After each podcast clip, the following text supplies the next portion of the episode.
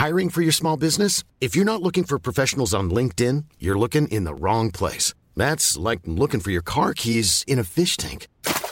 LinkedIn helps you hire professionals you can't find anywhere else, even those who aren't actively searching for a new job but might be open to the perfect role. In a given month, over 70% of LinkedIn users don't even visit other leading job sites. So start looking in the right place. With LinkedIn, you can hire professionals like a professional. Post your free job on linkedin.com slash people today.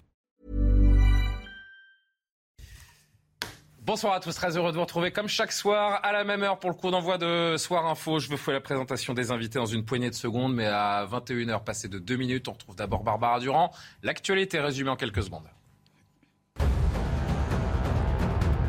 Face au risque d'impasse à l'Assemblée et le spectre d'un pays ingouvernable, Emmanuel Macron a rencontré un à un ce mardi les chefs des différentes forces politiques. Christian Jacob, Olivier Faure, François Bayrou, Stanislas Guérini, Marine Le Pen et Fabien Roussel.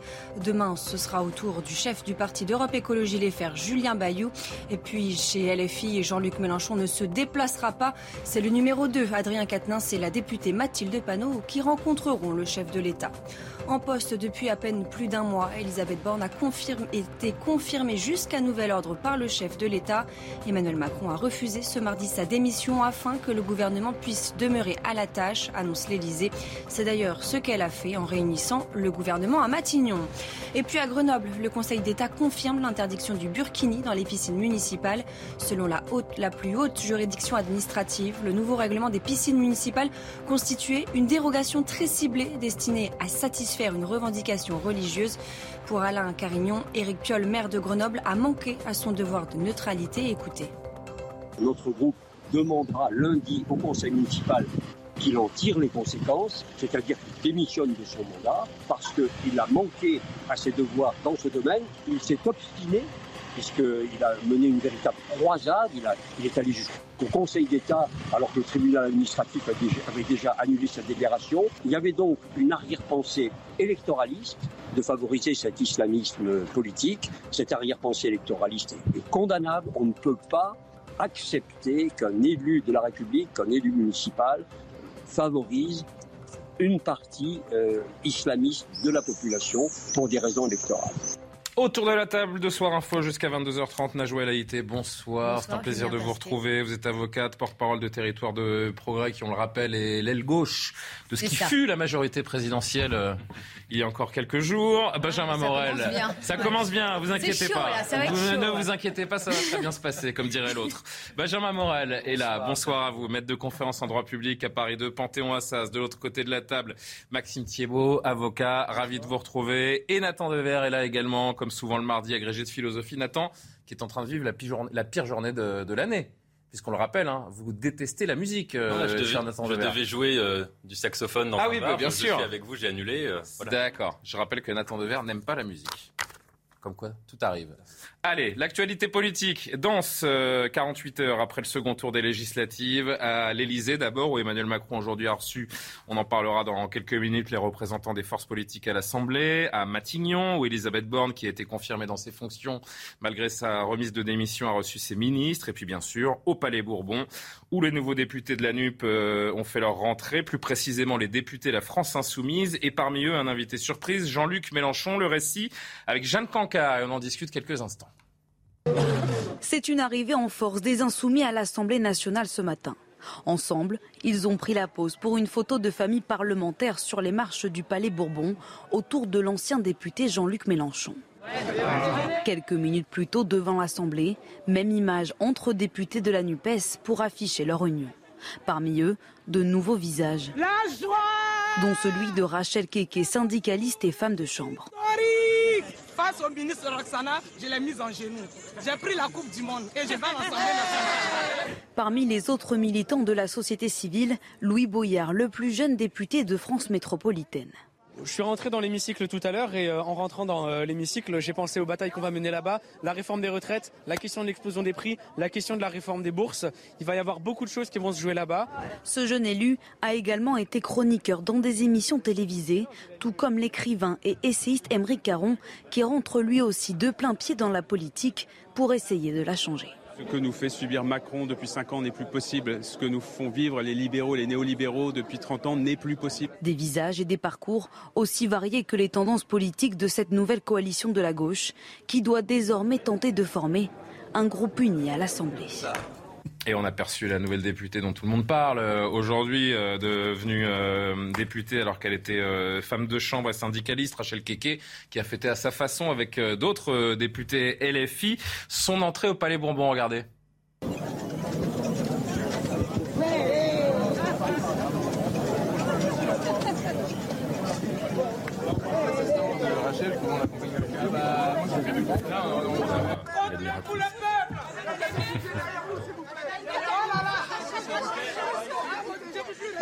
C'est l'image du jour, Benjamin Morel, euh, cette arrivée des députés euh, LFI, donc avec Rachel Garrido, Raquel Garrido, pardon, Rachel Keke, Daniel Simonet, qui euh, font quelques pas de danse, fête de la musique oblige, évidemment. Il faut hurler au non-respect des codes ou... Bon, écoutez, pourquoi pas? bah, mon domaine de spécialité à l'origine, ce sur quoi j'ai fait ma thèse, c'est sur le Parlement.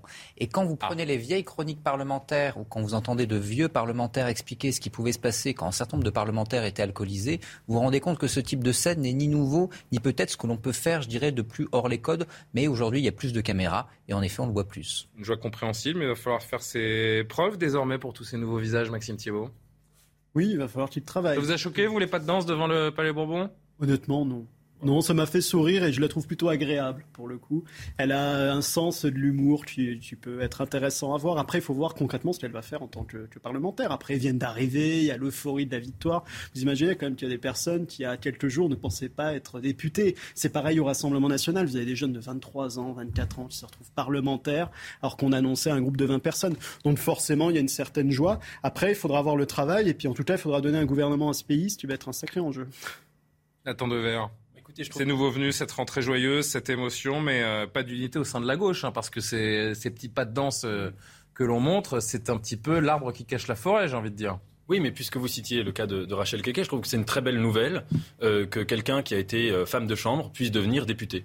Vous savez, quand on dit la représentation nationale, un député est un représentant, c'est le même mot qui est utilisé en politique ou en art pour dire euh, que quelque chose soit représentatif. Il est majeur que les députés puissent représenter le peuple, c'est-à-dire qu'il y ait une parité sociale, pas seulement euh, sexuelle, euh, etc., mais aussi qu'il y ait des gens qui viennent des classes. Certains s'interrogent face à la complexité des travaux parlementaires, que des gens qui n'ont pas forcément les compétences débarquent à l'Assemblée nationale. Est-ce qu'il faut s'en inquiéter ou au contraire se réjouir? Peu importe les compétences, vous êtes un Français, vous faites partie de la réalité du pays Justement. et vous pouvez euh, représenter les, les gens qui vous ont élus. Justement, en 2017, euh, toute la majorité à l'REM, euh, l'argument était de dire on fait venir des gens de la société civile. Euh, Emmanuel Macron avait dit soyez fiers de votre amateurisme, etc. Seulement, derrière le mot société civile dans la LREM, venaient souvent des gens qui étaient des anciens patrons, des, des, gens qui, qui, appartenaient à la bourgeoisie. Rachel Keke elle-même dit qu'elle a arrêté l'école en CM2, par exemple. Exactement, et donc c'est une belle nouvelle qui est de la vraie société civile à, l'Assemblée. Il faudrait d'ailleurs qu'il y en ait plus. Qu'est-ce qu'on attend d'un député? On attend juste, pardon, excusez-moi. Et Najwa ensuite, pardon, Najwa. On attend juste simplement qu'il ait une idée politique, qu'il ait une certaine vision de sa vie politique. Ensuite, et finalement, cette complexité avec les assistants parlementaires et voilà, les, collaborateurs de l'Assemblée nationale. Et voilà.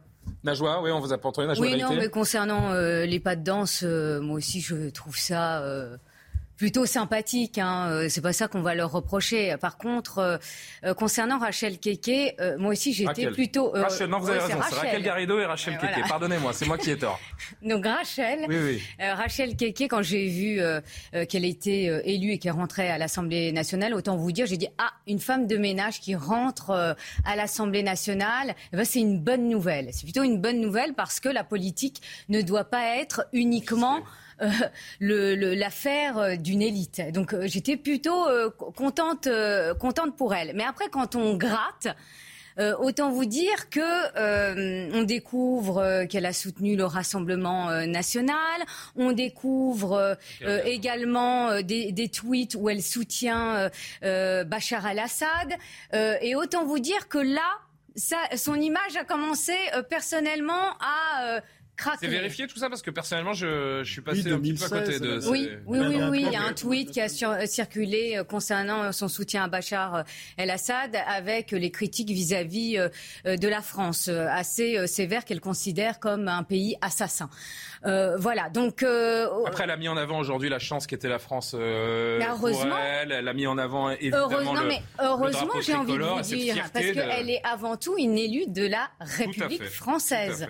Et donc, on va voir le travail qui va être effectué par ce groupe NUPS à l'Assemblée nationale. Benjamin, je voudrais qu'on avance. Je vous donne la parole, mais je voudrais qu'on avance vraiment parce qu'on a énormément de choses à évoquer ensemble ce soir. je disais cette joie et cette émotion de, de façade, et puis de l'autre côté Jean-Luc Mélenchon, qui euh, lui sera absent de l'hémicycle, évidemment, on le rappelle, qui appelle euh, à l'unité de la NUP en tant que groupe à l'Assemblée nationale. Il n'a jamais été question de faire euh, un groupe. Il a sorti ça du chapeau du jour au lendemain pour obtenir la, commission des, finances. Faire un groupe, ça présage de faire une sorte de, de fusion idéologique, et en cela les différences sont bah, immenses entre les euh, différents partis de la NUPES. L'idée, c'est de tenir les troupes pour éviter que certains députés socialistes, notamment, se mettent à lorgner potentiellement vers la majorité sur quelques textes. Mais en fait, du point de vue du droit parlementaire, ça n'a pas de sens. Vous parliez de la, présidence de la Commission des finances. Comment ça se passe? Parce qu'on dit beaucoup de bêtises, en fait, depuis quelques jours sur cette présidence de la Commission des finances. En fait, dans le règlement, il y a marqué que ça appartient à l'opposition. Donc, du coup, qu'est-ce qu'on fait en Commission des finances? Il n'y a aucune affaire de premier groupe pour rien. La majorité s'abstient. Et donc, si la NUP vote pour un seul et même candidat, trois groupes, cinq groupes, dix groupes, un groupe, c'est la même chose, elle peut imposer la présidence de la commission des finances. Donc il n'y a, pas une a pas un problématique de groupe en réalité. Si vous avez un seul Cette commission des finances n'est pas promise d'une certaine façon à Marine Le Pen Pas au premier groupe. Non, ça n'a rien à voir en fait. C'est vraiment inscrit nulle part et c'est même pas dans la pratique. Et donc on dit mm. beaucoup de choses, on dit beaucoup de bêtises. Quand vous avez plusieurs groupes en revanche, ça veut dire, c'est un peu technique, mais une commission d'enquête par groupe et par an beaucoup plus de force de frappe. Ça veut dire plus de temps de parole. Ça veut dire également plus de propositions de loi. Bref, ça n'a aucun intérêt pour les gauches de se rassembler. Vous avez plutôt intérêt à avoir plusieurs groupes. Mais en effet, si vous voulez établir votre hégémonie et tenir les troupes, il vaut mieux avoir un seul groupe. Et ça, c'est l'enjeu réel. Est-ce qu'il se mord les doigts, à votre avis, euh, Maxime Tiens, Maxime Thiebaud, est-ce qu'il se mord les doigts, Jean-Luc Mélenchon, de ne pas avoir été candidat à la, députation parce qu'il ne sera pas dans le Alors oui, il sera présent dans toutes les têtes. Hein. Il va devenir cette espèce de patriarche de, la gauche euh, radicale. Mais est-ce qu'il émet des regrets, vous pensez, en ce moment? Pense que c'est le, coup de maître raté. Le coup de mm. maître, parce qu'il est parvenu à faire une magnifique campagne et tout le monde pensait qu'il était député, en fait, et qu'il était candidat aux législatives. C'est Emmanuel Bompard qui a récupéré sa circonscription. C'est Bompard qui a récupéré. Le, le côté raté, c'est qu'en fait, la politique revient à l'Assemblée nationale. Et donc, c'est vers l'Assemblée nationale qu'on va regarder pour voir la politique française. Elle va être très présente dans les débats. On va avoir une richesse qui va être colossale après avoir vécu cinq ans d'ennui où on avait un certain suivisme de la part des macronistes qui avaient été élus sur une affiche simplement pour suivre le président Macron. Donc je pense qu'il va avoir une certaine frustration, surtout quand il va voir Marine Le Pen prendre un certain pouvoir, elle peut finir vice-présidente de l'Assemblée nationale. C'est quand même une réalité. Et si elle devient vice-présidente de l'Assemblée nationale, on la retrouvera sur le perchoir en train d'animer les débats. Donc il va y avoir une, déjà un symbole politique incroyable. Vous imaginez à la place du président de l'Assemblée nationale, Marine Le Pen, euh, organiser les débats. Ça va être un symbole très fort. Et je pense qu'il y aura une certaine frustration de la part euh, de Jean-Luc Mélenchon, mais aussi cette capacité pour ses pour anciens... conclure sur lui, juste, c'est un... Et on parle d'échec pour lui là depuis, depuis deux jours, mais il y a une forme de succès dans la façon qu'il a euh, il a réussi à mettre cette pagaille en fait sur l'échiquier politique. C'est ce qu'il voulait et ça, il l'a, il obtenu. Je sais pas si, vous voyez, Nathan, pour un petit mot. Oui, il a réussi euh, quand même une forme de coup de maître. En effet, c'est que dans son programme, il portait depuis, depuis longtemps ce changement de la Constitution, d'aller vers une sixième Constitution euh, plus parlementaire. Et en fait, il a réussi à changer la, cinquième, la Constitution de la Cinquième République sans en changer une virgule. C'est-à-dire que de facto, aujourd'hui, la Cinquième République est devenue ce qu'elle n'a jamais été depuis que les législatives et les présidentielles sont. Ça restera-t-elle d'ailleurs Cinquième République On verra. Mais pour l'instant, elle est devenue un régime aussi parlementaire, ce qui n'était jamais le cas. 22h15, on poursuit les conversations, mais on est à l'heure pour une fois. Ça se fait. Ça fait de la musique. Barbara Durand. Au 118e jour de guerre, un consensus total a émergé pour accorder à l'Ukraine le statut de candidat à l'Union européenne. Les ministres des Affaires européennes des 27 étaient réunis ce mardi au Luxembourg, deux jours avant un sommet décisif. La télévision russe diffusée dans le sud de l'Ukraine. Les chaînes sont accessibles gratuitement dans la région occupée de Kherson, conquise par Moscou. Depuis une politique de russification est menée, le rouble a été instauré et des passeports russes commencent à être distribués. Enfin, la dégradation orageuse se poursuit en France. 25 départements sont placés en vigilance orange par Météo France, d'ouest en est sur la moitié sud du pays. Des chutes de grêle, des précipitations intenses et de violentes rafales de vent sont attendues. Départements sont également maintenus en vigilance orange canicule à l'est du pays. La première ministre euh, Elisabeth Borne qui a remis euh, sa démission ce matin donc à Emmanuel Macron, qui l'a aussitôt refusé afin, je cite, que le gouvernement reste à la tâche avant de recevoir donc les responsables des, partis politiques face au risque de blocage de ces réformes à, l'Assemblée. Écoutez, on va écouter quelques réactions sur euh, ce refus de démission de la première ministre par le président de la République. D'abord, Marine Le Pen. Écoutez. Elisabeth Borne ou quelqu'un d'autre, je suis pas sûr que ça changerait grand-chose en réalité. Euh, sur euh, les projets qui sont ceux d'Emmanuel Macron. C'est plus euh, les résultats des législatives qui devraient le faire réfléchir. Et vous qui représentez, j'ai du mal à ne pas dire la majorité présidentielle parce qu'on l'a tellement dit pendant cinq ans, mais qui est la coalition présidentielle, il faut s'y habituer. C'est une erreur de la part d'Emmanuel Macron de, conserver Elisabeth Borne à, ce poste. Il ne tire pas les conséquences de ce qui s'est passé dimanche? Déjà, je ne me permettrai pas de dire que c'est une erreur. Euh, Elisabeth Borne, euh, d'ailleurs, qui fait partie euh, de Territoire de Progrès. L'aile gauche, donc, de la Macronie. Exactement, a été quand même élue. Enfin, c'était serré. Petitement élue, 53%. Petitement élue, mais dans un contexte difficile, elle est élue. après, le, choix. Qu'elle soit élue ou pas, les Français attendent un électrochoc. Oui, ben, un, un Changer de Premier ministre peut en être un, éventuellement. Il peut en être un, ça permettra, euh, force est de constater que ça permettra euh, au président de la République peut-être de profiter de ce contexte politique, on ne va pas le cacher, qui est difficile pour la majorité, pour euh, éclaircir son identité politique ou faire du en même temps. Et quand je dis éclaircir son, son identité politique, certains, et on le sait en coulisses, c'est vrai que ça ferait pas de mal. Hein préférerais que ce soit un Premier ministre. sont ceux qui peuvent nous dire ce que va faire Emmanuel Macron ces cinq prochaines années. Hein. ça, je, je, je, vous confirme. Mais euh, certains le poussent d'ailleurs à. en tous les cas, certains le poussent à euh, prendre un Premier ministre de droite. Mhm. D'autres lui disent, au contraire, il faut la garder parce que quand même, elle a été élue. Et puis après, bon bah, les négociations. C'est-à-dire qu'elle est toujours en sursis. Gouvernement.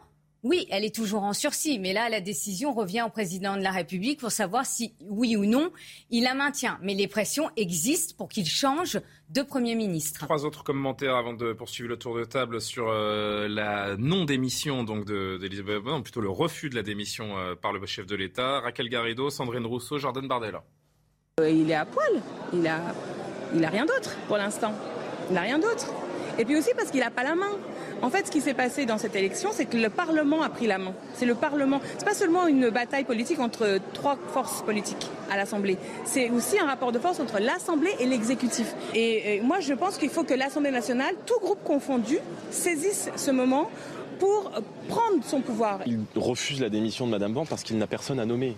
Elle est là la vérité. Et que l'intégralité des personnes à qui il a proposé le poste de Premier ministre ont toutes refusé. Et je dis bien ont toutes parce qu'il a proposé euh, notamment à Mme Rabault du Parti Socialiste et on le sait à d'autres qui ont refusé le poste de, de Premier ministre. Donc euh, Mme Borne est une, présidente technique mais euh, qui, qui n'est pas en mesure aujourd'hui, je crois, de répondre aux attentes des Français. Je pense qu'Emmanuel Macron doit comprendre qu'il ne peut pas gérer la situation sans changer de cap et sans changer son analyse du monde. Là. Benjamin Morel, franchement, est-ce que c'est la femme de la situation, Elisabeth Borne, actuellement?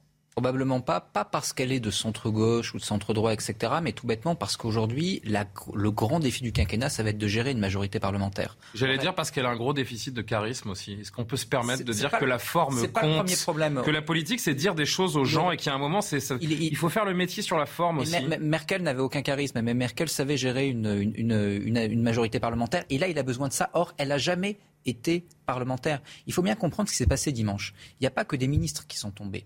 Il y a en fait les piliers qui tenaient la majorité. Castaner, Ferrand, Mignola et Bournazel. C'est-à-dire que les grands piliers de la majorité sont partis. Personne ne tient aujourd'hui cette majorité. Si un ministre n'a aucune culture parlementaire, Olivier Véran, qui est chargé des relations avec le Parlement, n'en a pas non plus énormément, eh bien, vous, avez, vous allez avoir toutes les difficultés du monde à construire justement des majorités. Et là, au vu de la situation, il y a besoin de quelqu'un de politique, et de parlementaire. Elle n'est ni l'un ni l'autre. Le 5 juillet, elle est supposée prononcer un discours de politique générale qui doit normalement être soumis, et je vous regarde parce que c'est vous le spécialiste, à un vote de confiance des, des, parlementaires. Elle n'est pas obligée, en effet. Jean-Luc Mélenchon, lui, euh, lui demande de se soumettre à ce vote de confiance. Regardez avec moi, Madame la Première ministre, si vous devez venir ici et solliciter le vote des députés, disait-il depuis l'Assemblée nationale, euh, vous devez venir ici solliciter le vote des députés pour avoir la, la confiance. C'est une forme d'injonction qui est faite à Elisabeth Borne. On va faire le, tour sur cette question. Je voudrais juste que vous entendiez parce que c'est habile la réponse de, de Gabriel Attal à ces propos de Jean-Luc Mélenchon. Écoutez. Je trouve assez curieux d'entendre un homme qui n'a pas été élu par les Français, qui voulait être Premier ministre et n'a pas pu l'être, donner des leçons de légitimité à une femme qui est Première ministre et qui a été élue par les Français. Pour Jean-Luc Mélenchon, personne n'est légitime à part Jean-Luc Mélenchon. Surtout quand les Français n'ont pas voté pour Jean-Luc Mélenchon. Avec lui, la démocratie, c'est qui perd gagne. Eh ben non, en fait. Celui qui est légitime pour agir, pour tenter de trouver un chemin pour protéger les Français, c'est celui qui a reçu le plus grand nombre de suffrages et le plus grand nombre de sièges à l'Assemblée nationale. C'est le cas de la majorité présidentielle derrière Elisabeth Borne. Maxime Thiebaud, un partout, balle au centre oui, c'est un peu pirouette cacahuète. Là. Ouais. ne pas se mentir. Enfin... Je l'attendais pas celle-là. Il doit demander de. il est bon, hein, si on est... il, il est excellent. Il est excellent et c'est pour ça que je dis qu'il est que c'est très habile et que ça fait un partout euh, balle au centre. Est-ce qu'il doit demander euh, Est-ce que le chef de l'État doit demander à sa première ministre de solliciter ce vote de confiance, selon vous? À un moment, le chef de gouvernement doit représenter une couleur politique qui est celle de l'Assemblée nationale. Donc, s'il faut une cohabitation et des coalitions, il y a des coalitions qui vont se mettre en jeu. La tête tonique des plaques va exister et forcément, il va sortir un chef de gouvernement. il faut voir quand même qu'on a changé de, paradigme. Hein. Avant le deuxième tour des élections législatives, on était en technocratie et on avait une technocrate. C'est le pur produit de la technocratie. C'est une excellente fonctionnaire, mais qui ne sait pas vivre dans le nouveau monde qui s'appelle la démocratie. C'est le patron de la RATP notamment. Hein, bah oui, oui. et puis on a vu quand même un petit peu ce qui s'est passé à la RATP. Justement, on va en reparler tout à l'heure. Mais euh, là maintenant, elle vit en démocratie et elle ne sait pas gérer la démocratie. Et la France ne sait plus faire de la démocratie parlementaire depuis la fin de la quatrième République. Donc elle doit retrouver un ADN qu'elle avait un petit peu oublié et je ne pense pas que Mme Borne soit la plus à même de le faire. Sur ce vote de confiance, euh... il faut qu'il ait lieu c'est très intéressant ce que vous venez de dire parce que la genèse politique du macronisme, c'était précisément cela. C'était quand Emmanuel Macron était ministre de François Hollande et que pour, euh, pour euh, la loi travail, je crois, il doit euh, obtenir des. Enfin, il discute avec un certain nombre de députés qui ne voulaient pas la voter, etc. Il essaye de le, de le faire passer en force. Et puis, il dit à ce moment-là qu'il trouve que la vie parlementaire est trop longue. Il parlait lui-même des lenteurs, des, des vices du système et qu'il fallait accélérer. Et le macronisme est né de là, hein, d'un désir d'accélérer, d'accélération, qui en fait était, si vous voulez, le, cache-sexe du fait de court-circuiter le Parlement. Hein. Et donc dans une sorte de France post-politique, ce que vous décrivez très bien, euh, politique des hauts fonctionnaires, politique euh, des énarques, euh, mais pas politique des, des marchés et des élus locaux, etc. Et là, en fait, Emmanuel Macron va devoir renoncer à sa propre matrice idéologique. C'est pas seulement une affaire de majorité relative absolue. Ça, c'est, je dirais, c'est l'aspect superficiel des choses. L'aspect profond, c'est que Macron va devoir sortir du macronisme pour présider le pays. Ça, ça va être très compliqué parce qu'on n'est on n'est pas sûr qu'il en soit capable en fait. Oui, c'est vraiment très compliqué. C'est le premier problème de blocage. Il faut voir que la Constitution de 58, elle a été écrite par Michel Debré avec l'idée que les assemblées de la 5e ressembleraient à celles de la 4e. Donc il y a parce toutes que, les armes dans notre Constitution. Pardon de vous couper, mais Emmanuel Macron continue encore aujourd'hui de faire du Emmanuel Macron avec les petites réunions à l'Élysée, avec les chefs de parti. en attendant, les Français ne savent toujours pas où il va. Rien ne change en fait. Parce qu'il ne connaît que ça. Un mot quand même sur le vote de confiance que vous évoquiez. Il faut voir qu'il y a deux façons de faire tomber un gouvernement.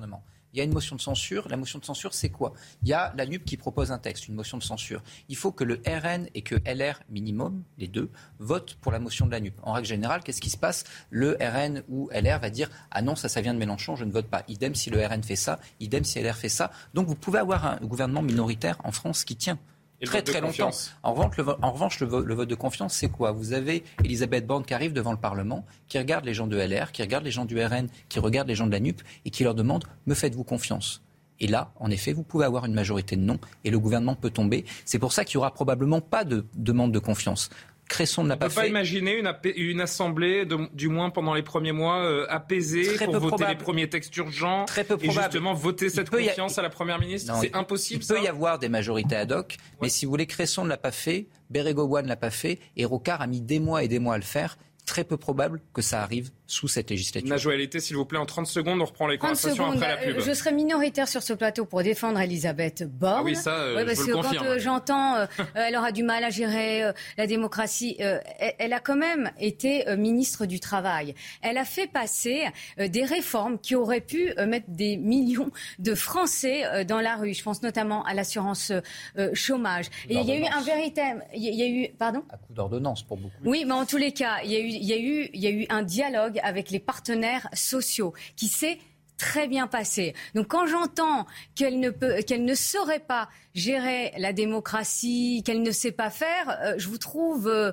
euh, un peu sévère. Non, non, c'est pas la démocratie. non, non, non, non, Oui. c'est pas. Le 49.3 attendez, non plus. attendez, attendez, il n'y a Enfin, pas si, eu mais- 49.3 là-dessus. Voilà, il y a c'est eu une forme de démocratie un mais peu, il y a eu euh, un dialogue avec les partenaires Allez, sociaux. On est, on est un petit peu en retard. On marque une, une pause. On entendra quelques euh, chefs de, de groupe de partis qui sont venus rencontrer donc Emmanuel Macron à, à l'Elysée, Christian Jacob, Olivier Faure, Marine Le Pen également, qui était la dernière ce soir. Et puis au programme, le fiasco du Stade de France, épisode 29 euh, dans quelques minutes, le Burkini qui ne passe pas, et puis les chiffres de l'immigration qui peuvent inquiéter également. À tout de suite. 21h30, la suite de Soir Info, juste après le rappel de l'actualité. Barbara Durand. Vladimir Poutine, fier de l'action de l'armée russe en Ukraine. Nous sommes fiers qu'au cours de l'opération militaire spéciale, nos combattants agissent avec courage, professionnalisme comme de véritables héros, a déclaré le président russe, utilisant l'expression autorisée par les autorités pour décrire l'offensive russe contre l'Ukraine. Vladimir Poutine s'exprimait au Kremlin devant les jeunes diplômés des académies militaires russes et les plus hauts cadres de l'armée. Par prévention, le gouvernement bat à nouveau le rappel de la vaccination en justifiant qu'un quart des personnes éligibles ont reçu leur second rappel vaccinal contre la Covid, un taux clairement insuffisant. L'exécutif appelle les personnes les plus âgées à recevoir l'injection le plus vite possible alors qu'une reprise épidémique modérée s'amorce. Enfin, le bilan de la sécurité routière pour le mois de mai traduit une remontée continue et très préoccupante de la mortalité sur les routes de France. Le nombre de personnes décédées le mois dernier a bondi de 21% par rapport à 2019, année de référence avant la pandémie. En un mois, 293 personnes sont mortes sur les routes contre 243 en mai 2019. Najouel Haïté, Maxime Thiebaud, Nathan Dever et Benjamin Morel sont toujours présents sur le plateau de Soir Info. Président cherche euh, coalition désespérément. Le chef de l'État Emmanuel Macron qui recevait donc les chefs de parti à l'Elysée euh, aujourd'hui. On va en, en écouter quelques-uns, à commencer par Christian Jacob des LR. Pas question pour, euh, pour nous de rentrer dans ce qui pourrait être considéré comme trahison de nos électeurs. Donc nous avons fait une campagne dans l'opposition à sa majorité, dans l'opposition à son gouvernement. Nous restons dans une position dans, dans l'opposition de manière euh, déterminée, euh, déterminée mais, euh, mais responsable. Jamais on ne sera dans le blocage des, des institutions, mais il n'est pas question de rentrer dans une logique de pacte, de coalition, de participation ou quoi que ce soit de cette, euh, cette nature.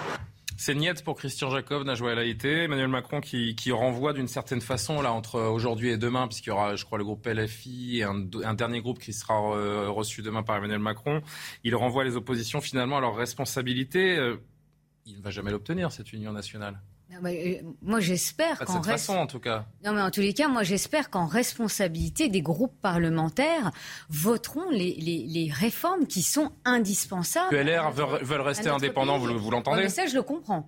Enfin, euh, dans, dans- dans le sens où euh, on va pas être naïf. euh, certains ont déjà les yeux rivés sur 2027. Donc là, on a euh, LR qui a un groupe, qui a un groupe parlementaire. Il s'agit pour eux d'exister par eux-mêmes, mais euh, tout en pensant à l'avenir. Donc euh, moi je suis pas étonnée par la réponse de Christian Jacob, non. Mais par contre, en responsabilité, j'espère que euh, les différents groupes parlementaires, et bien dans des réformes, et je me répète, sont essentielles à l'avenir et à la cohésion de notre pays, eh bien puissent être votées. En même temps, pourquoi LR euh, viendrait faire des deals avec euh, LREM ou Renaissance et Ils vont pas pactiser pour se faire euh, avaler tout cru C'est un peu la question que j'allais vous poser. C'est-à-dire que les leaders LR, pourquoi voulez-vous que Laurent Wauquiez assume le bilan d'Emmanuel Macron 2022 s'il veut se présenter en 2027 Vous avez Bertrand ou qu'importe. Donc les leaders. Mais déjà, il faudrait qu'il trouve une ligne idéologique de, entre Valérie Pécresse et Laurent Wauquiez. Quoi qu'il arrive, si vous voulez incarner l'alternance, il faut incarner l'alternative. Donc vous pouvez pas être dans la majorité. Quand vous regardez partout en Europe, le partenaire mineur de coalition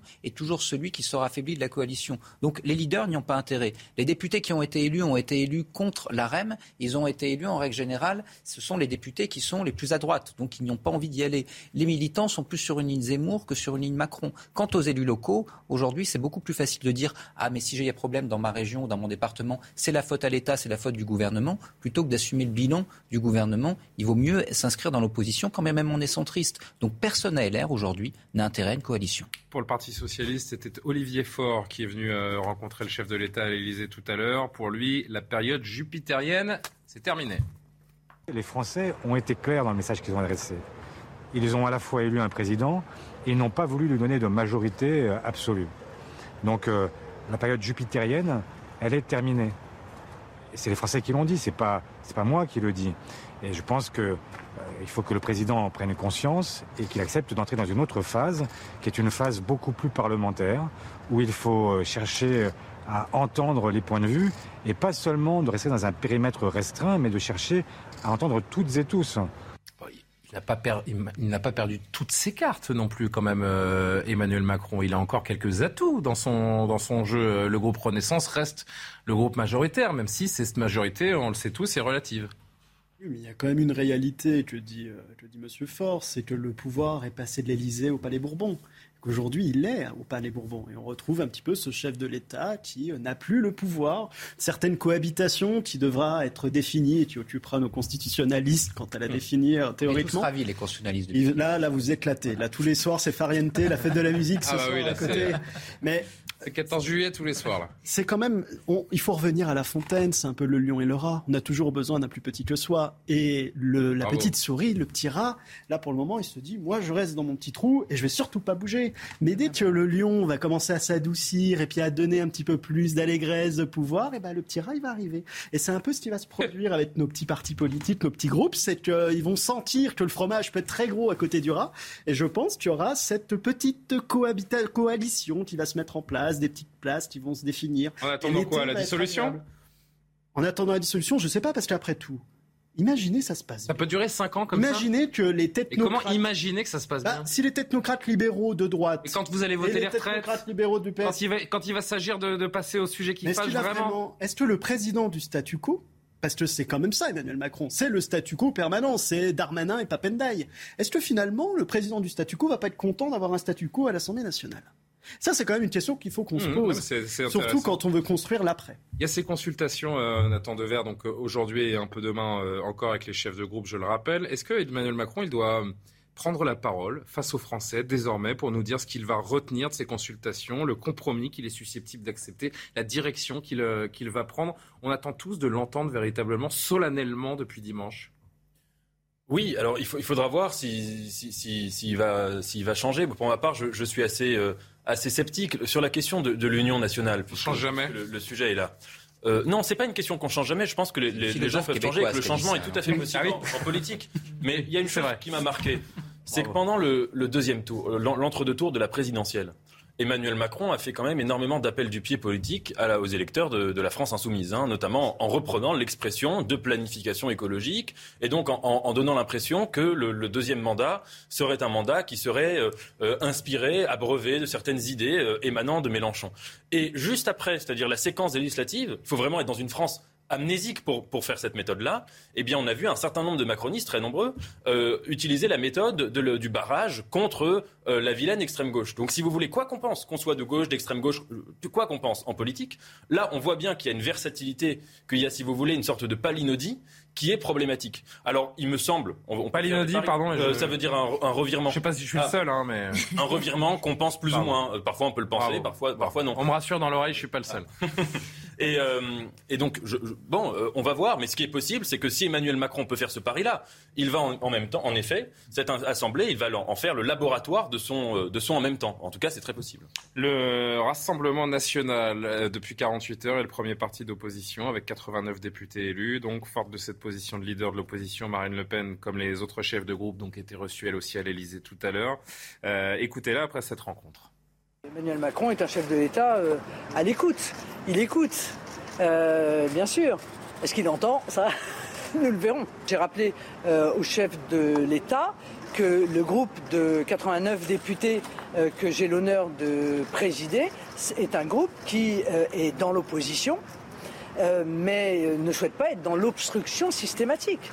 Euh, voilà, nous souhaitons euh, travailler pour améliorer euh, la vie des Français et l'avenir de nos enfants. Par conséquent, si des mesures sont proposées qui vont dans le bon sens, comme nous l'avons fait pendant cinq ans, nous les voterons. Si elles vont dans le mauvais sens, nous les amenderons. Et si elles ne sont pas amendées telles que nous le souhaitons, eh bien, nous nous y opposerons. C'est intéressant hein, de, l'entendre parce qu'elle est le nouveau maître du jeu, clairement, depuis 48 heures. Mais elle est constructive également. Elle explique, oui, nous pourrons faire des concessions, euh, voter, pourquoi pas. Euh, on ne sera pas dans un blocage systématique. Voilà ce que dit Marine Le Pen. Oui, alors vous savez, LR disait la même chose lors du dernier quinquennat et il votait des amendements, il votait des articles, mais lorsqu'on votait au final sur le projet de loi, eh bien, il votait contre. C'est le jeu de l'opposition, hein, c'est pas bien ou pas bien. C'est-à-dire qu'il ne faut pas croire ce que dit Marine Le Pen aujourd'hui? C'est pas ça, c'est-à-dire qu'elle est, dans, elle est dans un processus de crédibilisation. Donc il va y avoir des projets de loi, elle va tenter de les amender pour montrer, parce qu'elle ferait si elle était euh, à la tête du gouvernement évidemment, ces amendements seront majoritairement rejetés. Donc elle rejettera la quasi-totalité des textes. Et c'est normal. Sinon, euh, bah, le Rassemblement national et ensemble, ce serait le même parti. Donc aujourd'hui, il y a un processus de crédibilisation. Et le fait d'être à l'Assemblée nationale, le fait, tout à l'heure vous évoquiez les vice-présidences, le fait d'avoir probablement un certain nombre de euh, fonctions au sein de l'Assemblée nationale. Et tout bêtement, le fait d'aujourd'hui ne plus être un parti en quasi-faillite, ce qui était le cas Mmh.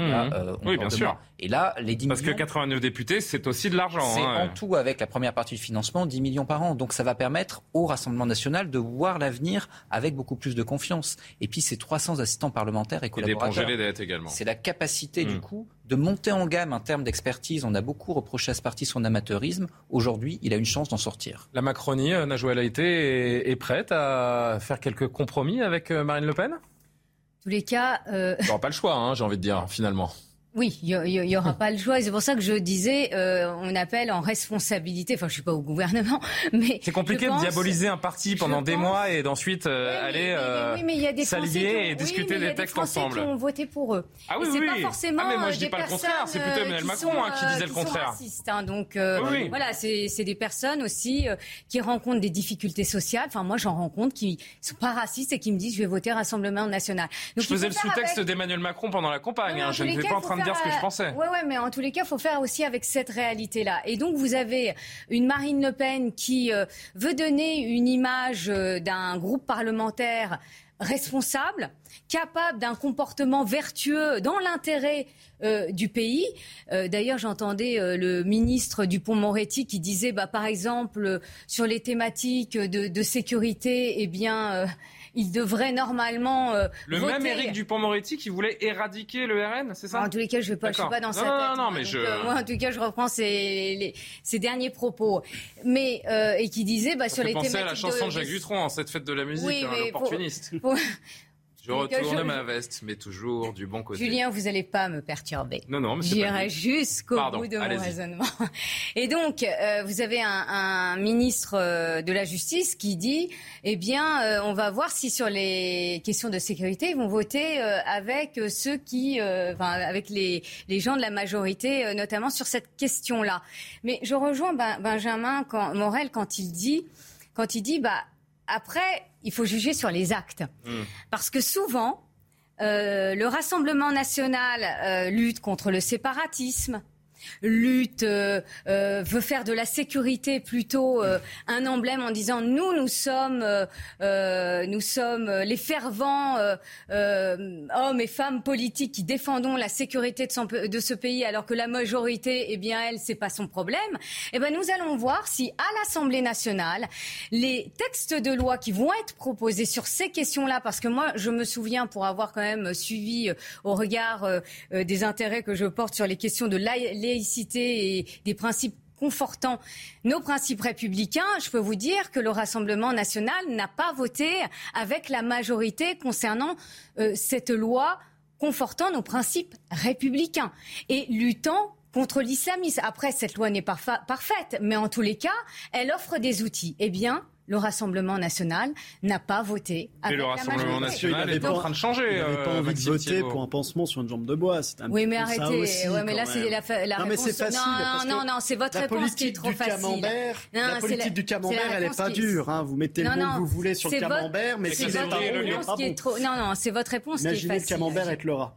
Non, mais c'est J'adore les fables de La Fontaine. Mais là, il n'y avait rien à voir avec le camembert. Est-ce qu'on peut entendre Maxime Thibault une seconde, Najouette Je sais que je vous ai beaucoup coupé, mais cacophonique. Vous savez, il y a, Monsieur Dupont-Moretti, qui est un homme très intelligent en même temps, euh, a dû regarder ce qui s'est passé au deuxième tour. Il y a quand même un électeur sur deux qui, euh, de chez Ensemble qui a voté pour le RN au deuxième tour face à NUPS. Ça, il faut quand même le voir. C'est-à-dire que les électeurs d'ensemble n'ont pas fait le fameux barrage républicain face au candidat RN. Donc ça, c'est quand même une première leçon à tirer. Ça veut dire que le RN est un parti républicain on a du mal à l'expliquer. Quand on a vu le deuxième tour, détestable connu Marine Le Pen. Mais, mais bien sûr, et vous allez voir qu'on va être surpris. Parce que quand vous allez avoir un Jean-Philippe Tanguy, euh, nouvellement député, qui était collaborateur de Clara Desmarches, Général Electric, qui va prendre la parole pour nous parler d'énergie, quand vous allez avoir un Alexandre Loubet, qui était président des jeunes de Sciences Po Paris, quand vous allez avoir un Victor Cato, tous ces jeunes députés qui viennent d'arriver à l'Assemblée nationale, au hein. cerveau bien fait, RN, qui vont arriver, qui vont prendre la parole, qui vont poser des questions techniques, qui vont travailler. Vous allez voir la surprise qu'on va avoir parce que ça, c'est quand même une véritable différence. Et on, a, on avait du mal à entendre les députés RN parce qu'ils n'avaient pas de groupe avant. Donc, ils n'avaient pas une force politique. Et Benjamin Moral en parlera mieux que moi. Mais là, maintenant, vous avez une machine de guerre qui est à l'Assemblée nationale avec des cerveaux. Donc, c'est sûr, ça donne euh, beaucoup d'enjeux pour eux. Mais en tout cas, je pense qu'on va avoir euh, quelques surprises. Conclusion avant l'actu, bah, Nathan Dever. Bah, en une phrase, Emmanuel Macron a tué le Front républicain. Hein. Euh, il l'a dit euh, il y a quelques mois, il a dit le Front républicain est mort. Oui, il est mort, mais quelqu'un l'a tué, euh, et c'est lui. C'est-à-dire que entendre en effet un certain nombre de gens estimer qu'on pourrait peut-être envisager de peut-être travailler avec avec l'extrême droite, même si je suis désolé, on peut discuter du terme, mais moi je, je, je l'emploie. c'est quand même incroyable de la part de la part d'Emmanuel Macron. Si on avait su ça en 2017, si on rembobinait, on est quand même euh, assez étonné. Hein. Alors vraiment, parce que vous me le demandez euh, gentiment en joie, mais je dois vraiment envoyer l'actu là. Il euh, n'y a pas que le président Emmanuel Macron qui a tué le Front républicain. Jean-Luc Mélenchon l'a fait avant. Euh, en n'appelant pas à voter pour Emmanuel Macron opposé au Rassemblement bah, national et à Marine Le Pen. voilà, sa campagne. Attendez, il a répété 15 fois de suite, pas une voix à Marine Le Pen, pas une voix à Marine LePen, euh, Jean-Luc Mélenchon, au soir du premier tour. Euh, quand, au soir du premier tour. Là, là, là, mais... Ah non, je parle des présidentielles. Ah, il a dit pas une voix pour le... Les présidentielles actuelles, mais moi je vous parle de ah, la pardon, présidentielle précédente. Donc, 21h47, pardon pour le retard, l'actualité, la pub, et on se retrouve pour la dernière partie, le fiasco du Stade de France qui se poursuit avec de nouvelles auditions. Restez avec nous parce qu'il y a encore des, euh, des témoignages hallucinants à entendre. Le Burkini, non, dit le Conseil d'État. Et puis si on a le temps, on parlera des chiffres de l'immigration qui sont tombés aujourd'hui. À tout de suite.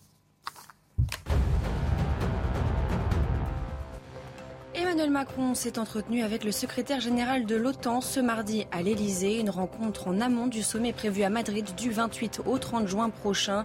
Le président de la République a redit son soutien à la Finlande et la Suède dans leur choix de rejoindre l'Alliance. Il souhaite également demander de la clarté à la Turquie concernant son positionnement sur le sujet. La dégradation orageuse se poursuit en France. 25 départements sont placés en vigilance orange par Météo France, d'ouest en est sur la moitié sud du pays. Des chutes de grêle, des précipitations intenses et de violentes rafales de vent sont attendues. Six départements sont également maintenus en vigilance orange canicule à l'est du pays. Et puis ce 21 juin, nous célébrons la 40e fête de la musique. L'idée avait été initiée par Jack Lang, ministre de la Culture, en 1982. Depuis, 120 pays célèbrent eux aussi cette fête. Nombreux sont les artistes à se produire ce soir dans les bars, les rues ainsi qu'au palais de l'Elysée. La troisième et dernière partie de Soir Info, toujours en compagnie de Najwa Laïté, Maxime Thiebaud, Nathan Dever, Benjamin Morel. On a longuement parlé politique. C'est presque de la politique aussi, puisqu'il y a des enjeux euh, politiques dans ce fiasco du Stade de France et les auditions qui se poursuivaient euh, encore aujourd'hui au Sénat. C'était autour des associations de supporters et puis de l'UEFA. L'UEFA qui, pour ceux qui ne le savent pas, est l'instance européenne qui dirige le, le football. Et à chaque audition, sa surprise, puisqu'on apprend aujourd'hui, finalement, que le nombre de faux billets qui était évalué entre 30 et 40 000 par le préfet, puis le ministre de l'Intérieur. En fait, ils étaient 2600. Le récit, les explications, Jeanne Cancard. En quelques secondes, Martine Callen, directeur général des événements de l'UEFA, démonte devant le Sénat les chiffres avancés il y a trois semaines par Gérald Darmanin. On sait aujourd'hui qu'on a eu autour de 2600 billets qui étaient faux. Et même si quelques milliers d'autres faux billets n'ont sans doute pas été scannés d'après l'organisation, ces chiffres approximatifs restent bien en deçà de ceux annoncés par les autorités françaises, qui les estimaient à 35 000. Le 28 mai dernier, dans la foulée du chaos de la soirée, Gérald Darmanin avait jugé les supporters britanniques responsables des incidents. Aujourd'hui, toujours devant le Sénat, les associations anglaises sont venues livrer leur version. Ted Morris est le président de l'organisation des supporters handicapés de Liverpool. Il a recueilli près de 9000 témoignages de mauvais traitements lors de cette soirée. Les supporters handicapés ont été traités comme des animaux. Il faut que les autorités acceptent leurs responsabilités, sans quoi je pense que les JO ne pourront pas se dérouler ici. Je voudrais dire au ministre de l'Intérieur qu'il a humilié les habitants de Paris. Il est la honte du gouvernement, il a menti et cela a amplifié notre douleur et notre traumatisme. L'enquête indépendante commanditée par l'UEFA devrait rendre ses conclusions en septembre. En fait, Maxime Thiebaud, à chaque épisode, on se rend compte, on se rend compte pardon, que c'est un fiasco absolu de la première seconde jusqu'à encore aujourd'hui. Bah, à chaque fois qu'on se rend compte, on découvre que la vérité qu'on avait au début. La dernière fois qu'on s'est vu, c'était les vidéos euh, effacées, je crois. C'était les vidéos effacées. Là, on se rend compte qu'il y avait 2600 billets. On l'avait dit en plus le surlendemain. Vous verrez, 40 000, c'est un faux feu de joie pour éclipser le reste. En fait, la vérité, elle est quand même assez simple. Hein. C'est qu'ils n'ont pas su gérer l'ordre public autour du Stade de France et qu'il y a des hordes de racailles qui sont arrivées pour dépouiller des supporters. Enfin, voilà. Je pense qu'on résume ainsi. On a compris le Stade de France. On a eu un défaut de renseignement. au ministre, personne ne l'a dit, ah personne n'a voulu le dire. On est dans un déni absolu. Personne ne l'assume. On n'a pas eu de chance. Et cette affaire, pardon, on a joué à l'AIT. Vous êtes encore une fois la représentante de la Macronie sur ce, ce plateau. Cette affaire, elle explique en partie la débâcle d'Emmanuel Macron dimanche. Euh, je ne sais pas, mais en tous les cas, ce qu'il faut reconnaître, c'est qu'il y a eu de graves. Semblant de ne pas non, non, non, mais euh, il y a eu de graves dysfonctionnements, ça c'est clair. Euh, après, vous dire que c'est ça aussi qui a impacté le vote de dimanche soir, je ne vais pas aller jusque là, mais. le monde entier en parle de cette. Oui, mais non, mais oui, non, mais cette affaire, il s'agit pas d'être dans le déni. Hein. Mmh. Je, vous le dis, il s'agit pas d'être dans le déni. J'ai entendu aussi des, des ministres. Non, plus maintenant. Ah J'ai entendu quand même des ministres s'excuser. Euh, vous avez le, ministre de l'Intérieur euh, qui euh, a été entendu. Vous avez la ministre des Sports qui ont... qui ont fait évoluer, vous voyez, je suis pas langue de bois, mhm. évoluer, fait évoluer leur communication. Non, non, mais pour admettre, de Liège, on va dire. non, mais pour, pour admettre, oui, que qu'il y a eu des graves dysfonctionnements, qu'il y a eu également euh, euh, des failles dans le dispositif de contrôle et de, et de sécurité qui ont été euh, sous-dimensionné. Donc oui, il faut en tirer les leçons à la veille des JO, de 2024. Hein. Parce qu'on a préféré accuser quand même les supporters de Liverpool plutôt d'être. Ah non, mais moi je vous dis on a créé un incident diplomatique gratuitement. On a préféré, on a préféré un incident, un, incendie même diplomatique plutôt qu'un incendie dans les banlieues. Voilà ce qui s'est passé. Et Gérald Darmanin avait affreusement peur de perdre les législatives et de sauter avant les législatives. Donc il a serré des cas de fer, il a sorti le parapluie avec les baleines, les baleines en acier. Il a dit surtout, faut pas que ça bouge. Voilà ce qui s'est passé. En tous les cas, moi je vais vous dire, maintenant, il y a, on attendait avec. Il y a d'autres personnes sur le plateau. Hein, non, simplement, on attendait l'enquête de l'UEFA. D'ailleurs, à chaque fois qu'on m'a posé la question là-dessus, oui, c'est l'enquête. Bah, L'UEFA et l'État français, c'est pas le grand amour en ce moment, je pense. Hein. Bah, en tous les cas, qui a permis de connaître les chiffres que vous avez cités sur les faux billets euh, qui s'élèvent à 2600 euh, faux billets. Voilà, il y a eu. Euh, ouais, voilà, il faut en tirer. Très loin des 40 000 annoncés. D'un temps de verre, on est dans une parfaite alliance d'incompétence du début à la fin. On se demande si on aurait pu faire pire. On va de scandale en scandale dans cette affaire depuis le 28 mai dernier. Ça fera bientôt un mois que cette affaire nous poursuit. Vous demandiez tout à l'heure si c'était un sujet politique. Hmm. Je trouve qu'il y a un lien entre ce sujet et le sujet dont on parlait juste avant euh, la publicité, c'est-à-dire l'effritement du Front républicain sous Emmanuel Macron. C'est que là, moi, ce qui me frappe dans cette affaire, c'est que la Macronie, quand même, depuis euh, six ans, s'est érigée en ennemi des fake news. Hein. Vous voulez même légiférer contre les fake news et euh, systématiquement, à chaque fois qu'il y a eu un moment, euh, euh, que ce soit les, gilets jaunes, que ce soit le pass vaccinal, etc., les opposants étaient critiqués par la Macronie pour leur éventuelle fake news. Alors je ne nie pas hein, qu'il y a des fake news, c'est vrai, mais là ce qu'on voit, c'est que la Macronie a utilisé des fake news, c'est-à-dire qu'ils ont utilisé les principes euh, auxquels ils prétendent s'opposer et qui légitiment presque leur présence, et, enfin, et dont l'opposition légitime presque leur, présence en politique. Donc ça montre bien, encore une fois, cette porosité qui existe entre euh, les méthodes de la Macronie et euh, les méthodes qu'elle critique et qu'elle associe à, à son opposition. L'erreur est humaine, ce qui est grave, c'est de ne pas en tirer les conséquences. Bah, ce qui est grave, c'est en réalité de déjà ne pas reconnaître l'erreur, parce que la première façon de tirer les conséquences d'une erreur, c'est d'abord la reconnaître. Or, je rejoins ce qui a été dit. au début, cette affaire était scandaleuse. À ce stade-là, je la trouve cocasse. C'est-à-dire que, très clairement, on savait tout ça le soir même. Je veux dire, euh, personne n'a rien découvert là. Euh, tout le monde, aujourd'hui, les Anglais le savaient, et sur les plateaux, on est à peu près d'accord sur la version de ce qui s'est passé le jour de ce match. Sauf que vous avez un gouvernement qui ne reconnaît pas et qui s'enferme dans une forme de déni complètement irréel qui, en effet, bah, incendie les relations avec Liverpool, avec, avec, avec la perfide Albion. C'est toujours facile de taper sur les Anglais, mais mm. bon, là, pour le coup, on est bien obligé de reconnaître qu'ils avaient raison.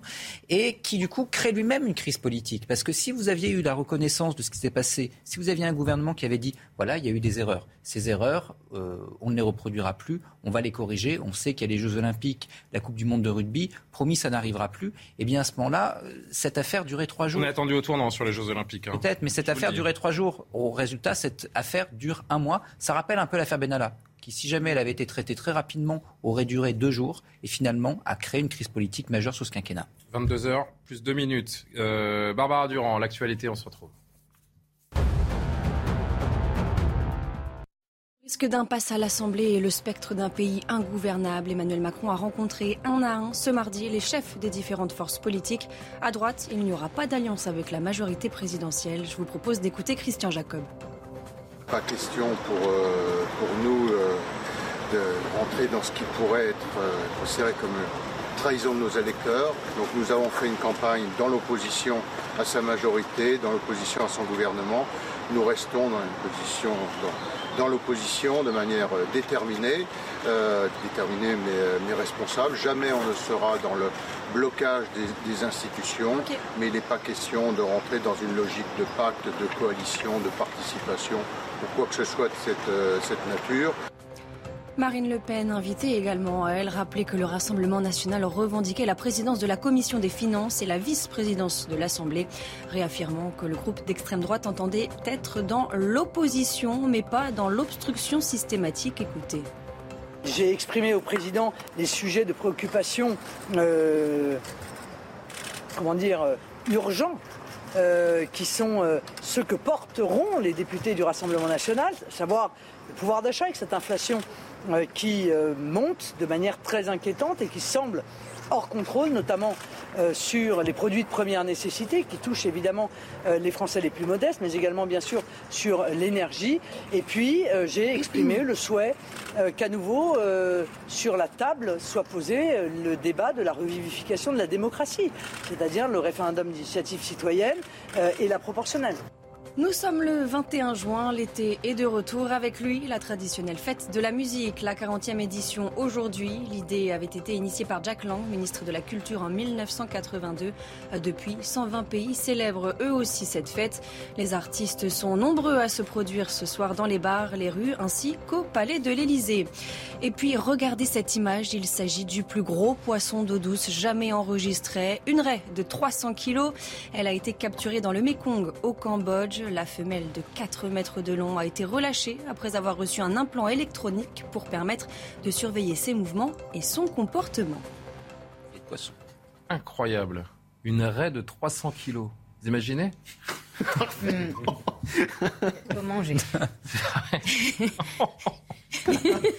Faut manger. non, Najwa. C'est ce qu'on appelle un gros poisson. Bon, voilà, voilà. Euh, on reprend nos, nos, débats. Le Conseil d'État qui confirme, on reprend le sérieux. Allez, le Conseil d'État qui confirme la suspension de l'autorisation. Qu'est-ce que vous vouliez dire quelque chose sur la RED Non, non, non. Spécialement. Le Conseil d'État qui a confirmé la suspension aujourd'hui de l'autorisation du burkini dans les piscines municipales de Grenoble. Un camouflet pour le maire écologiste de la ville, Éric Piolle. Une victoire pour Gérald Darmanin qui s'est félicité de cette victoire. Donc, pour la laïcité et la loi séparatisme, le communautarisme d'Éric Piolle, lisons ensemble, maire de Grenoble, est définitivement sanctionné par le Conseil d'État qui confirme la suspension de délibération du burkini de conseil municipal. Une victoire pour la loi séparatisme, pour la laïcité et au-delà pour toute la République. Najwa Laïté, et je précise juste pour nos téléspectateurs, donc dans sa décision, la plus haute juridiction administrative confirme la décision rendue fin mai par le tribunal administratif de Grenoble, estimant que le nouveau règlement des piscines imposé par la municipalité constituait, et c'est là que les mots sont importants, c'est aussi à l'avocate que je m'adresse, une dérogation très ciblée destinée à satisfaire une revendication religieuse. Réaction, qu'en dites-vous? Réaction. Tout d'abord, on a beaucoup critiqué cette loi confortant les principes républicains qui a été votée le 24 août 2021. Eh ben, vous voyez, cette loi est utile parce qu'elle permet de contrer eh bien, le communautarisme et le clientélisme religieux de certains maires. Et là, euh, Éric Piolle euh, est un de ces maires. Donc moi, euh, je me félicite de l'efficacité euh, de, de, cette loi parce que c'est cette loi qui a permis de mettre en place le déféré laïcité, qui a permis à, ce, au, à la préfecture de l'Isère de saisir je ne vais pas rentrer dans le jargon judiciaire, de saisir le juge des référés du Conseil d'État pour euh, suspendre eh bien, la, le délibéré du conseil municipal permettant euh, donc l'entrée le, du port euh, du Burkini dans les piscines. C'est un message adressé à tous les maires de France qui voudraient. Tout à fait. Et euh, c'est une bonne, c'est une bonne nouvelle. Alors la décision, euh, je, je, vais la, je vais l'expliquer. Euh, Il y a une mouche sur le plateau. Oui, c'est ce que j'allais vous dire. Ça arrive. ah vous, elle vous embêtez aussi. Perturbé tout à l'heure. Bon. Voilà, donc je, je Tant que c'est pas une raide de 300 kilos. Voilà, c'est ça. ça, ça va. et donc concernant la piscine de Grenoble. oui, arrêtez, arrêtez. Stop. Je vous demande de vous arrêter. Najwa. Et de reprendre. Donc, donc concernant cette décision, elle est extrêmement intéressante. Parce que tout d'abord, euh, le juge administratif estime qu'il y a eu une rupture d'égalité entre les usagers du service public. Donc, service public, ce sont les piscines euh, municipales. Rupture d'égalité parce que euh, étonnamment, entre guillemets, mais tant mieux parce que ce règlement intérieur est, mal rédigé. Eh bien, vous avez le burkini qui est devenu, enfin, qui était permis, et vous avez à côté de ça euh, le short de bain qui était mmh. interdit. Mmh. Vous voyez, là, ça pose un problème, d'où la rupture d'égalité entre les différents usagers du service public. Ensuite, le juge administratif a estimé qu'il y avait aussi une violation du principe de neutralité du service public. Je m'explique euh, là encore. Euh, rupture du principe de neutralité euh, du service public parce que, comme vous, vous le disiez, Julien, mmh. eh bien, le maire a communiqué en faveur du Burkini en disant voilà, nous sommes favorables au Burkini, etc. Et donc euh, a voulu satisfaire une revendication religieuse particulière, donc liée moi, je parle d'islamisme, hein, je ne parle pas d'islam. Donc, ah oui, oui, oui. et on fait toujours la distinction, il n'y a aucun problème entre l'islam et l'islamisme, euh, qui est la politisation de la, de la religion, d'une certaine façon. Le Conseil d'État a tranché, euh, Benjamin Morel. En fait, donc, ce que nous dit le Conseil d'État, et là encore, euh, vous me dites si, je me trompe, Maxime Thiebaud interviendra ensuite, sous prétexte de laïcité, Éric Piolle a voulu laisser une idéologie islamiste infusée dans la société. En fait, ce que dit le Conseil d'État est comme, euh, comme sans vous, être trop comme vous l'avez hein. bien dit. Grosso modo, il a dit on fait pas d'exception pour une tenue religieuse par rapport à un principe qui est un principe en fait qui est lié à la salubrité publique. Si vous n'avez pas le droit à un short de bain, c'est parce que ça peut amener des agents étrangers, des contaminants, etc. Et c'est pas parce que euh, vous avez un et que c'est une tenue religieuse qu'on va faire une exception. Donc du coup, cette, cet arrêt, il est assez étonnant. Il faut être tout à fait franc. Il n'est pas vraiment dans la lignée de ce qu'on attendait du Conseil d'État. Il est surprenant et il me réjouit en même temps parce que vraiment on ne l'attendait pas.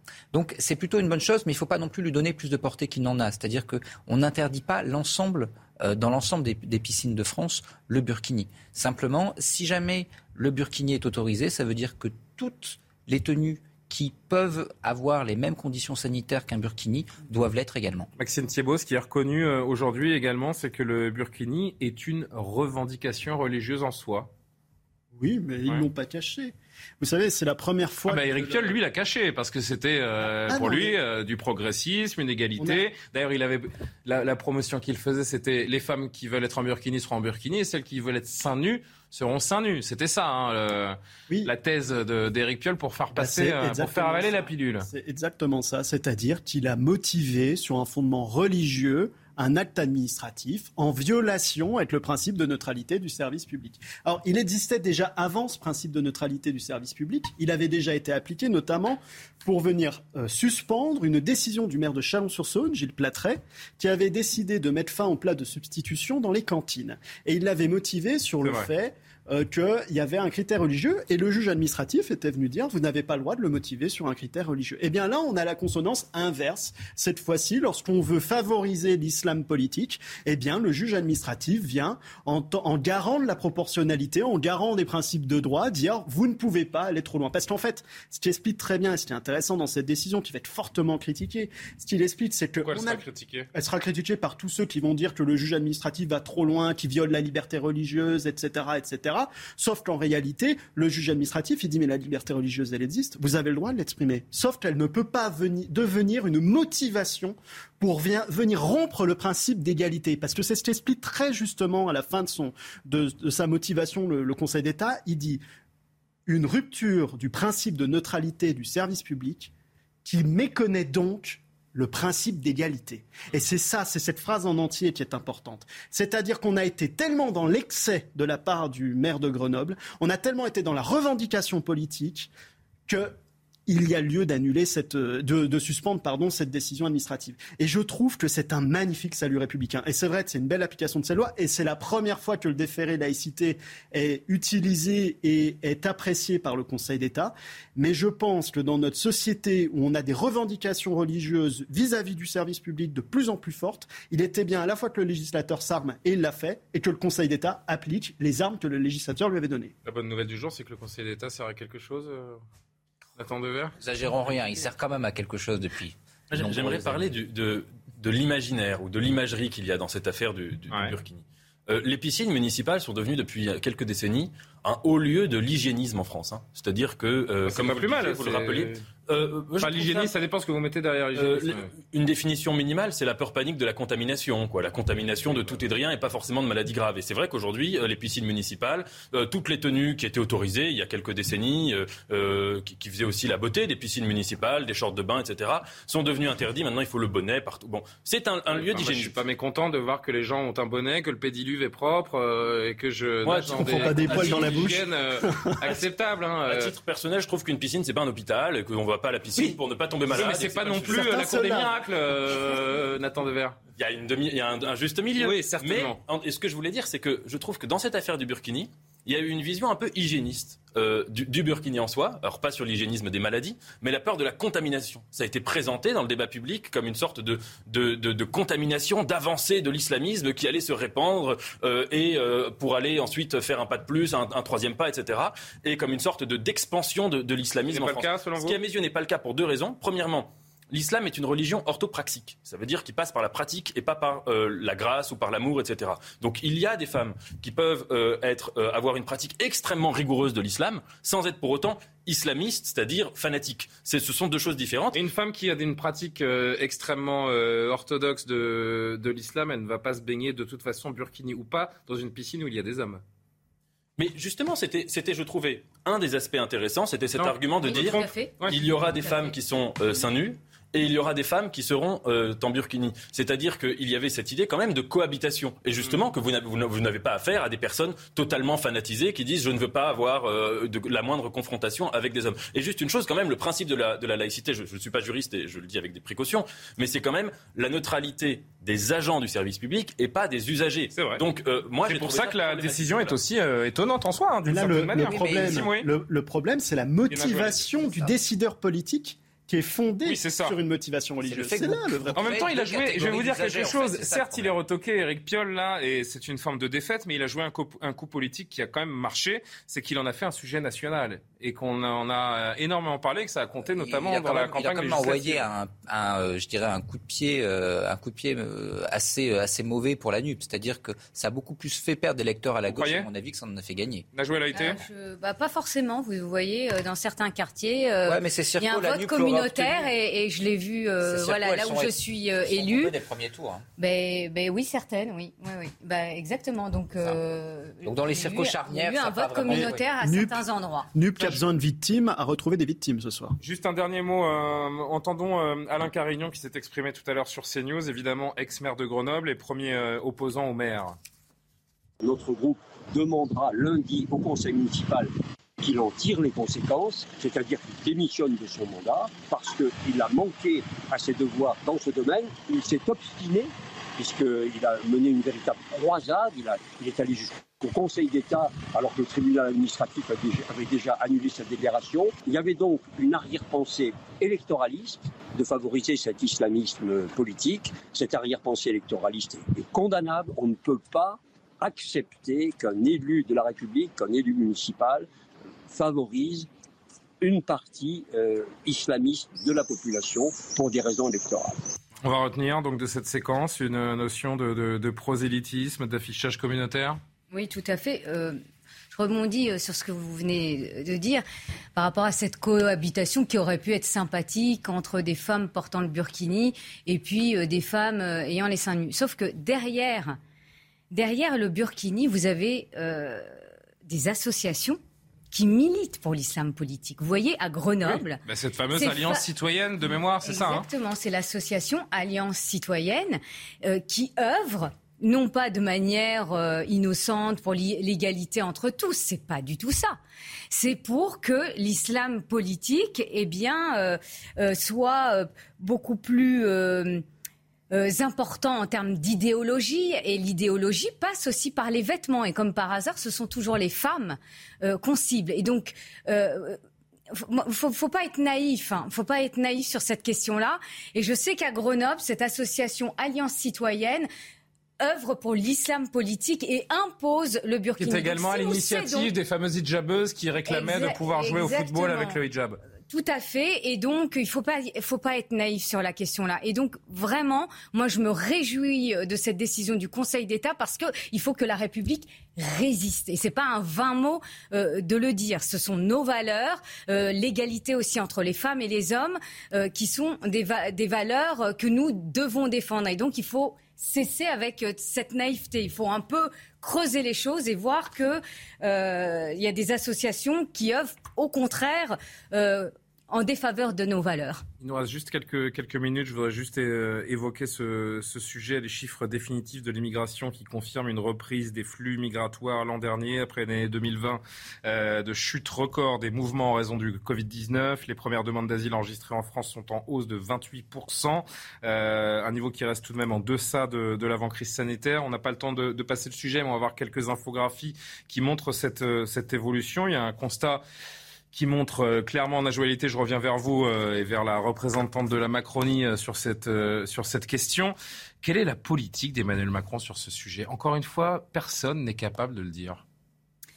Moi, ce que je peux dire, c'est qu'en 2018, vous avez une loi qui a été votée. Ses convictions, même, sur ce sujet.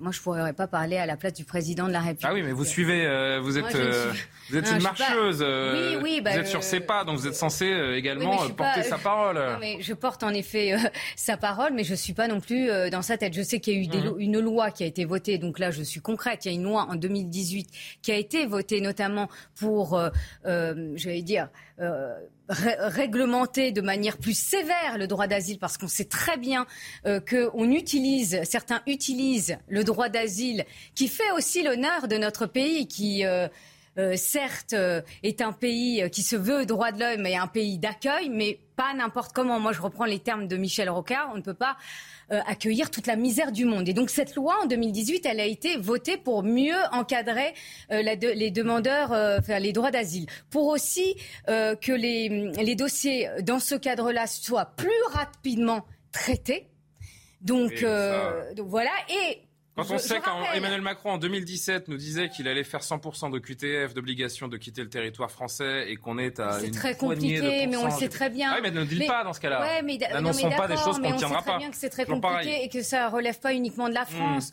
Qu'il y a aussi, euh, ah ça dépend aussi des des, des C'est vrai que la sixième puissance mondiale n'est pas bah capable de se faire respecter par euh, certains pays. Mais il y a des visas. D'ailleurs, souvenez-vous ce qu'a décidé Emmanuel Macron avec l'Algérie, hmm. le Maroc et la Tunisie, de coup de réduire les visas si euh, euh, côté au QTF, voilà, au QTF, eh bien, euh, ça suivait pas. Mais je rappelle aussi le contexte, en, Vraiment, deux secondes, mots, le contexte politique actuel où vous avez aussi des Ukrainiens qui demandent le, le, droit d'asile en France. D'ailleurs, vous avez des collectivités locales Et qui vont être de plus en plus nombreux, bien sûr, qui œuvrent pour les accueillir dans les meilleures conditions pas la même chose que la possibles. oui, mais ça, oui, mais ça rentre en ligne de compte dans les chiffres.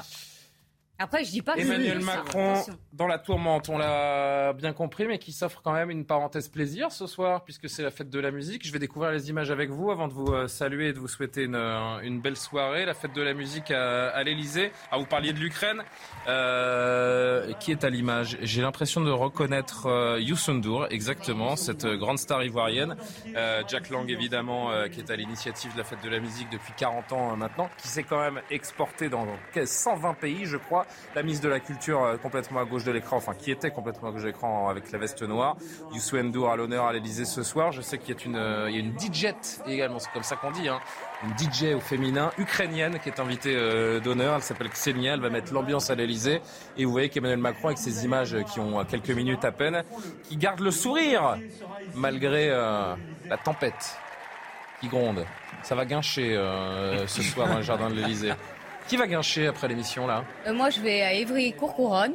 Pourquoi faire bah, Pour guincher. Et vous allez écouter un concert euh, Non, le concert c'était. Euh, vous jouez de la musique Non, hélas. Qui joue de la musique autour de ce plateau Je sais que Nathan fait du saxophone, mais. Moi je brasse de l'air. Vous brassez de l'air, ouais. Bah, j'ai remarqué ça depuis une heure et demie en effet, ouais. je plaisante bien sûr. Benjamin J'ai fait de la guitare étant ado, mais je crois que vous ne ah pas entendre. Classique Non, électrique.